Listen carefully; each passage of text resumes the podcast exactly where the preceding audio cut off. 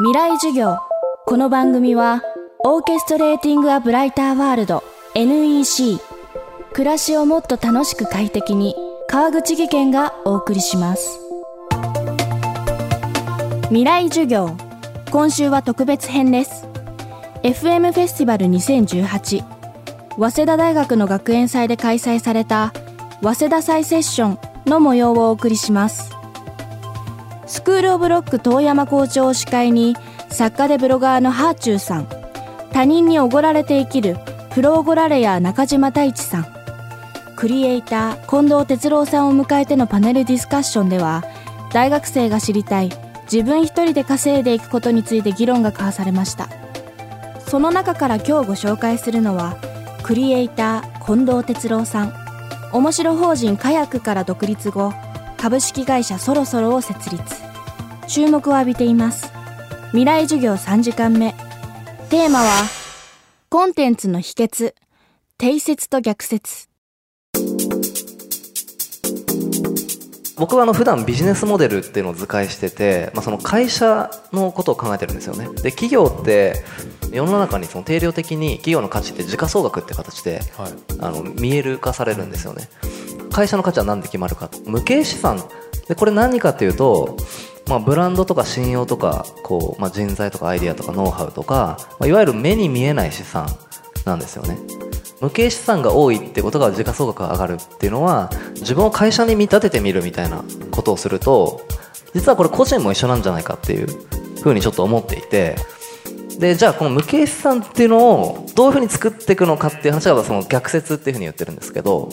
定説から逆説を生み出して、まあ、最後組み合わせるっていうものなんですけど俺のフレンチっていう、まあ、フレンチ料理屋さんがあってフレンチを立ち食いで食べるんですよね。普通フレンチって、まあ、なんかコース料理なんで結構厳かにゆったりテーブルで食べる。なんだけどそういうフレンチを立ち食いで食べて、まあ、しかもあの安いんですよ。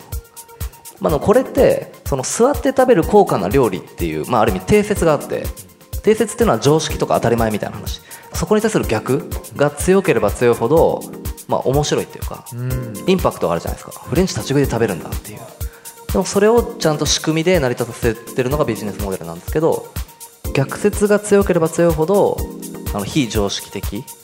でそのインパクトは世の中に与えるインパクトが強い。そんなことやっちゃうんだと。逆説のその逆の方を結構頑張って考えちゃおうとするんですよ。その突拍子もないアイディアとかこう何かこう人よりこう優れたところ違うところとかっていうのをいきなり探そうとするとなかなか見つからない。でも逆説をその作るのが上手い人ってそもそもその定説をこう見出すのが上手いっていうか世の中の当たり前ってこうだよねっていうことがまずなんか肌感で分かっていて今の時代ってこういうのが求められてるよねとかこういうことがあの言ったらまあみんなこう反響があるよねみたいなことがなんとなく分かっててそれが分かってるから逆がつけるんですよね。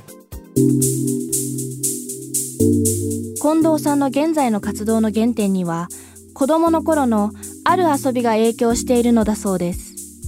なんでビジネスモデル使いとかなんか図解とかやってるんですかとかってやっぱよく聞かれるんですよねで、まあ、それをなぜなんだろうって振り返った時にやっぱその、まあ、図解っていうよりもその、まあ、ビジネスモデルってまあ仕組みっていうか、はい、のビジネスの仕組みそのもので、うん、なんかよくうまく成り立ってる構造を見るとその感動する、うん、でそれの原点ってちっちゃい頃ずっと折り紙を折ってたんですよね、うん、ああやってなんかすごいシンプルなルールで、こう複雑な構造が作れたりとか、僕なんかあの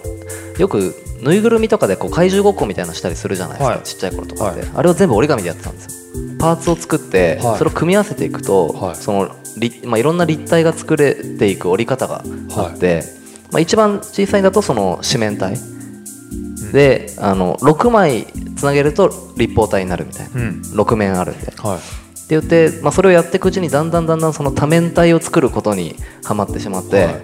そのなんか30何面体みたいなのをまあ自分で折って作っていくんですよね、はい、面が大きいやつほどまあでかいんで強そうに見えるじゃないですか,、はい、それをなんかこう強いやつに ボスみたいな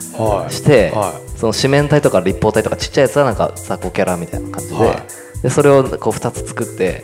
戦わせるみたいなことをずっとしてました。まあ、できないことを自覚するのが怖いっていう話はなんかできるできないってまあ相対的なもんだと思うんですよね。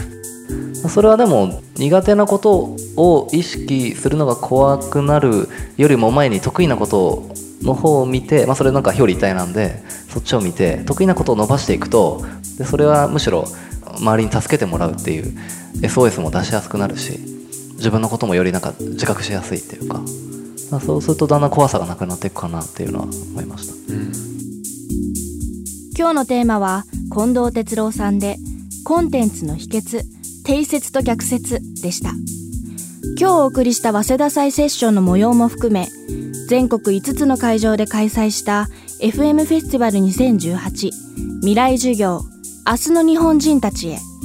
11月23日金曜日夕方4時から夜の7時まで。特別番組を放送いたします。